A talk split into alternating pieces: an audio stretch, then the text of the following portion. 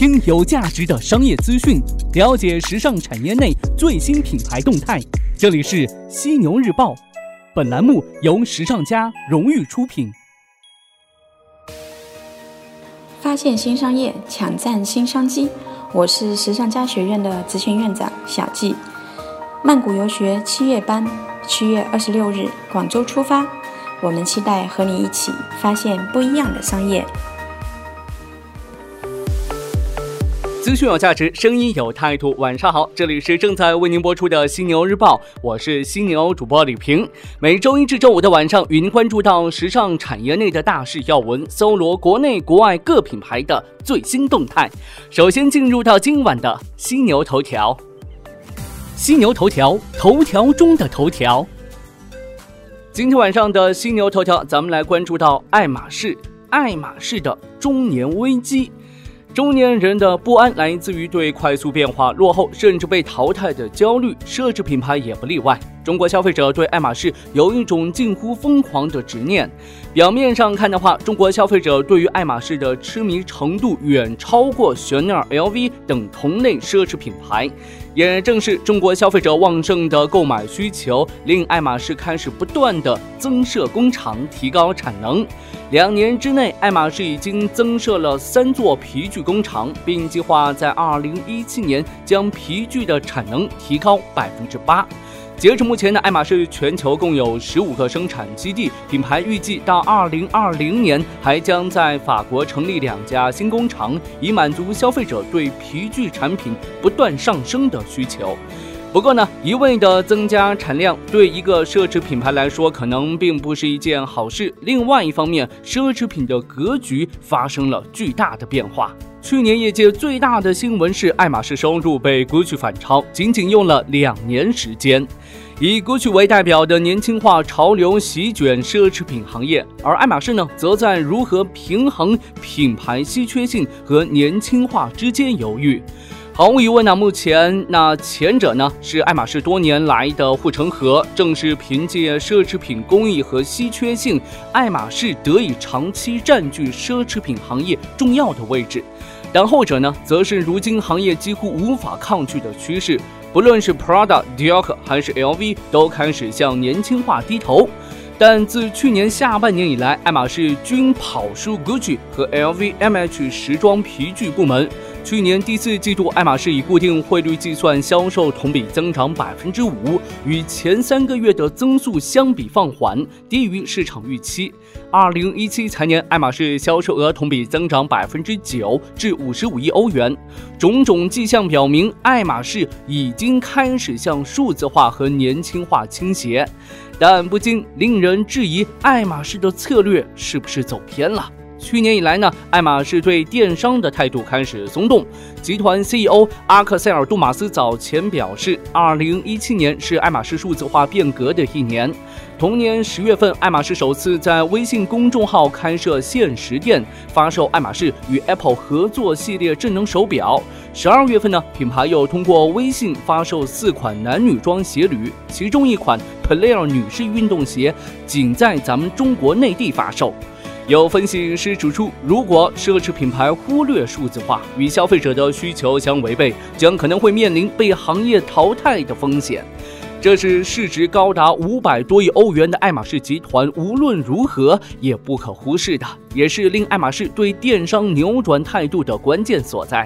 除此之外呢，爱马仕似乎在创意与品牌形象推广方面下了更多的功夫，通过艺术家合作、橱窗等展览方式，不断地向年轻人提供新鲜感。值得注意的是，爱马仕的创意团队当中分设有女性世界艺术总监和男性世界艺术总监，旨在统筹监督设计团队，为品牌打造一个更加丰富且有趣的创意形象。不过呢，也有分析指出啊，这爱马仕的年轻化策略并不奏效，其产品与市场推广开始存在脱节。一方面呢，爱马仕缺少入门级的产品；另外一方面，其在市场推广活动上试图吸引的却是消费能力不高的年轻人。手袋呢，一直是维持爱马仕平衡稳定增长的核心。从某种程度上来说的话，有钱也买不到手袋是由爱马仕开始的。而铂金包正是以其难以获得而成为最抢手的手袋。消费者需要在等待名单上排队，只有较高消费记录的消费者呢，能够购买的稀缺产品。配货制度则再次给购买手袋增加了门槛。爱马仕刻意提高稀缺性，与绝大多数奢侈品一样，目的都是为了抬高价格，将消费群体限制在一小部分群体，也意味着有少数人才能拥有，才能长此以往的维持奢侈品营造的梦想。因为呢，稀缺性的缺失会导致人们欲望的消减。任何事情呢都有两面性，爱马仕的饥渴营销的弊端呢也在显现呐。随之而来的是假货盛行以及二线市场混乱。爱马仕对消费级别和特别款式的限制，恰恰为代购带来巨大的生存空间。一些特别款的手袋呢，反而落入了消费级别较高、与销售关系较好的代购手中。除此之外呀，利用了中国消费者炫耀消费的心理特点，更多代购则做起了出售爱马仕假货的主意。相较于 Chanel、LV 以及 Gucci 其他奢侈品集团，爱马仕对手袋的依赖程度非常高，收入占比呢超过百分之五十。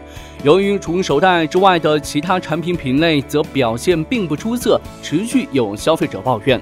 爱马仕强制消费者只有购买成衣等其他产品搭配才能购买爱马仕手袋。要想扭转内部产品品类不平衡的局面，爱马仕仍显吃力。令人不安的是，手袋产品所依赖的皮革原材料已经成为爱马仕头顶的达摩克里斯之剑呐。在二零一五年，这爱马仕虐杀鳄鱼事件就曾让品牌形象大打折扣，导致股价不振。随之，可持续时尚成为趋势，行业的风向已经做出了改变。如今，在中国这个市场上啊，炫耀式消费的风潮虽然还没有过去，但是紧接着浮现的千禧一代却已经拥有完全不同的消费观念，对于品牌的忠诚度也大大降低。为了更好地抢占逐步复苏的中国奢侈品市场，一向保守的爱马仕开始采取线上线下同步扩展的策略。尽管爱马仕已经进行了种种革新，但品牌方面仍然拒绝用“年轻化”这个词儿。与很多奢侈品牌不同，爱马仕并未刻意去迎合年轻人的喜好。爱马仕虽然也一度热衷于借势明星名人进行品牌形象推广，所选的名人都具有一定身份地位。毫无疑问，爱马仕的态度来自于对这一品牌定位的延续和对奢侈品稀缺性的坚守。他不想失去富豪型的消费者，这一类消费者本来是奢侈品牌最喜爱的、粘度最高且最忠实的消费者。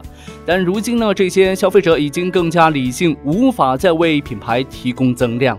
由于奢侈品零售风险越来越大，爱马仕2016年宣布放弃预测销售数据。爱马仕现在呢还是优秀的公司，不过呢，在快速变革的时尚产业，如何做到新老消费者和最大利益化的平衡，是爱马仕最头疼的问题。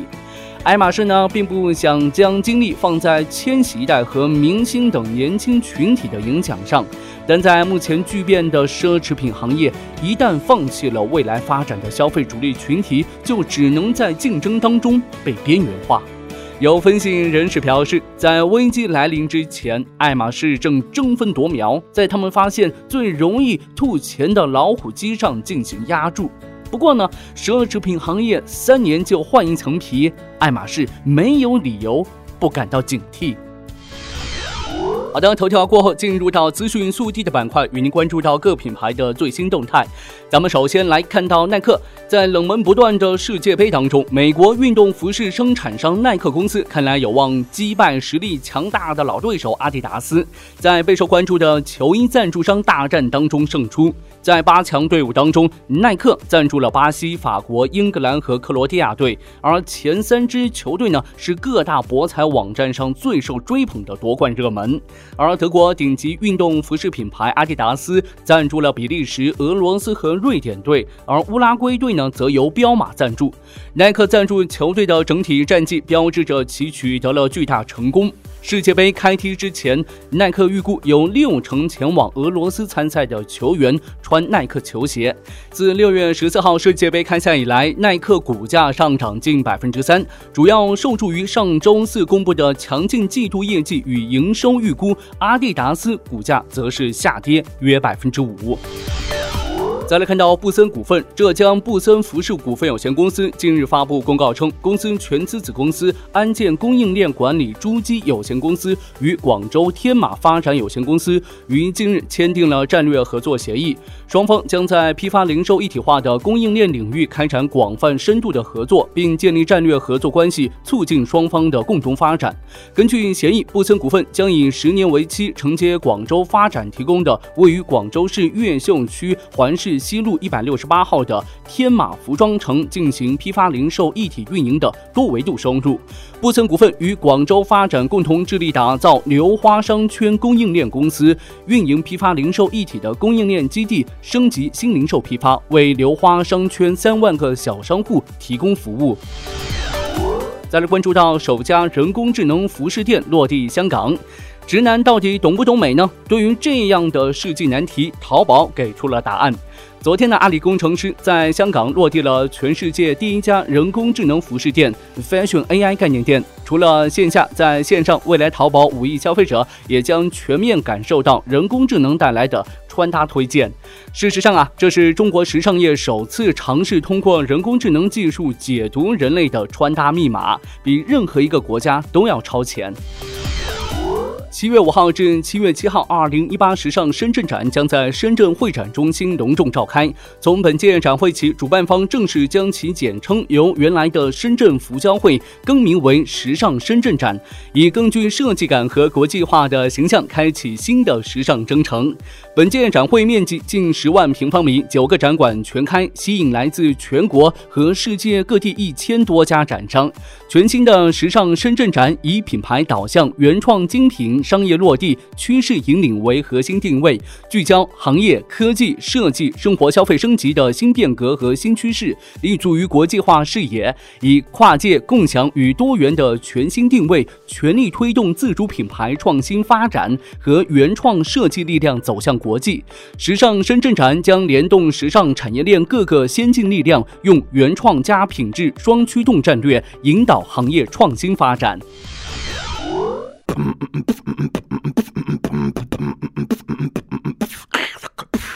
欢迎收听《犀牛日报》。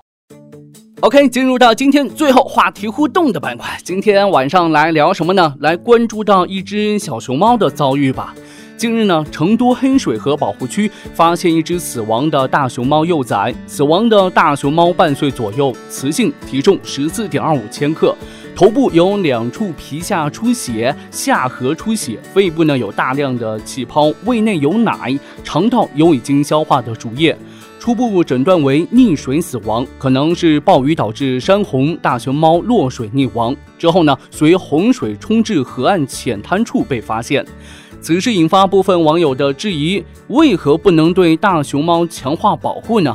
那相关专家解答，最好的保护方式是让大熊猫回归自然，适应自然。同时也表示，应尽力改善野生大熊猫的栖息地，使其野外生存环境得到有效的保护。对此，您怎么看呢？欢迎留言跟我分享您的观点，别忘了在留言的时候呢附上您的联系方式，我会选取幸运听众送上时尚家定制的犀牛抱枕一个。昨天晚上呢，咱们聊到啊，这张月玲小朋友今年六岁，妈妈为他报名了各种培训班，画画啊、主持呀、钢琴呐、舞蹈啊、花式篮球、英语等等。有时候呢，会学习到晚上十一点以后。这妈妈说，儿子有很多不足的地方，要笨鸟先飞，就需要多学习。如果等上小学再培训的话，就来不及了。那也是问到听节目的各位父母们，你给自己的孩子报了多少个培训班？对于给孩子报培训班这件事情怎么看？来看一下网友们都是怎么说的。一位叫做坠机部长的听众说。孩子愿意就行，不愿意也不要强迫。俩孩子的妈妈，这位听众说，他喜欢就好，要知道，报培训班需要花费很多钱，未来的社会在学校里学不了多少东西，孩子不停的减负，以后你就知道他学的有没有用处了。再来看到这一位叫做一米零五幺九，他说：“其实呢，只要不过度，孩子喜欢，孩子是不会觉得累的。对孩子来说，也是一种玩耍的方式。但是家长需要付出时间成本，需要送孩子去，孩子上课的时候呢，可能还得在外面等。窗外的小海藻，他说啊。”人生是一场马拉松，而不是冲刺跑。如果是真正高知的家庭，是懂得合理利用和分配孩子的时间和兴趣的，而不是一股脑的填充满。感觉大家呢说的都是有一定道理的，但在我看来呀，这兴趣还是很重要的。只要孩子喜欢，就送他去参加；如果不喜欢的话，还是刚才那一位朋友说的，不要强迫，否则会适得其反。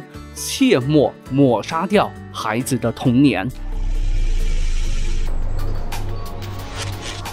好的，今天晚上咱们就聊这么多，感谢您的收听，欢迎您吐槽本期节目，我会关注您的每一条留言，同时呢，也欢迎您关注时尚家学院微信服务号和小程序，时尚时尚最时尚的时尚专家的家商学院的学院，时尚家学院里的更多精彩等待您的发现。我是犀牛主播李平，明天晚上的犀牛日报与您不听不散。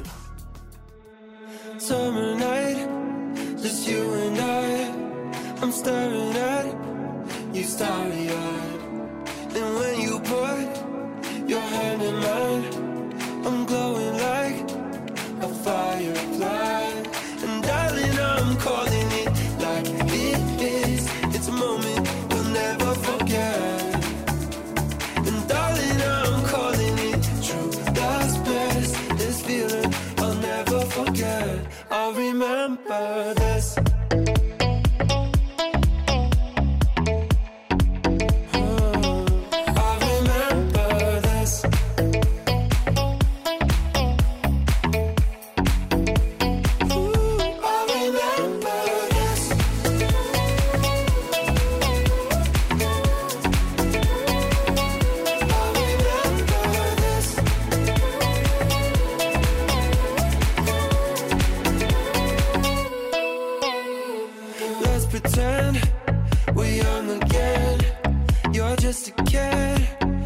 just a friend.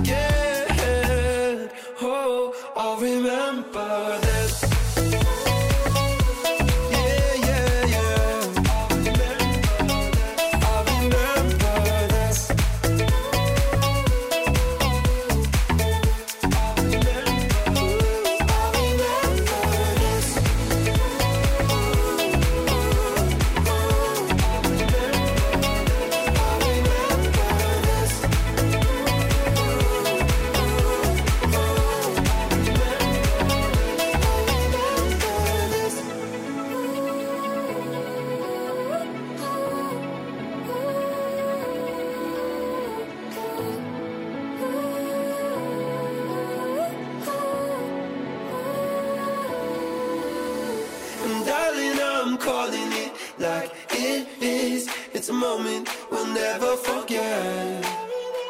And darling, I'm calling it true. Love's best. This feeling I'll never.